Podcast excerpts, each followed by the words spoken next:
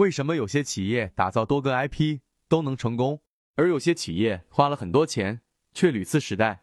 一定要学会评估 IP 的潜力，有选择性的投入。到底怎样评估 IP 实力？如何评估一个 IP 的成长潜力？孵化 IP 一定要紧紧扣在情感共鸣度和文化共识度这两个指数的增长上，打造情感力加文化力的产品。IP 思维是产品思维，决定 IP 的最终实力。情感共鸣度包括情感定位的深度、情感的温度以及共振的和谐度，是 IP 与人的情感关系极其重要。文化共识度包括 IP 背后文化母体的广度和强度，以及 IP 自身的亚文化影响力，是 IP 与人的集体无意识关系。我们完全可以将 IP 的成长视为情感共鸣度和文化共识度的指数增长。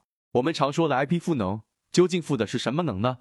其实就是情感能和文化能。双能合一，实现赋能。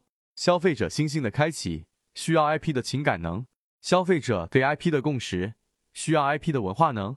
以江小白为例，他从价值观、世界观、情感能故事化、IP 符号五个维度塑造了潜力爆发的 IP 势能。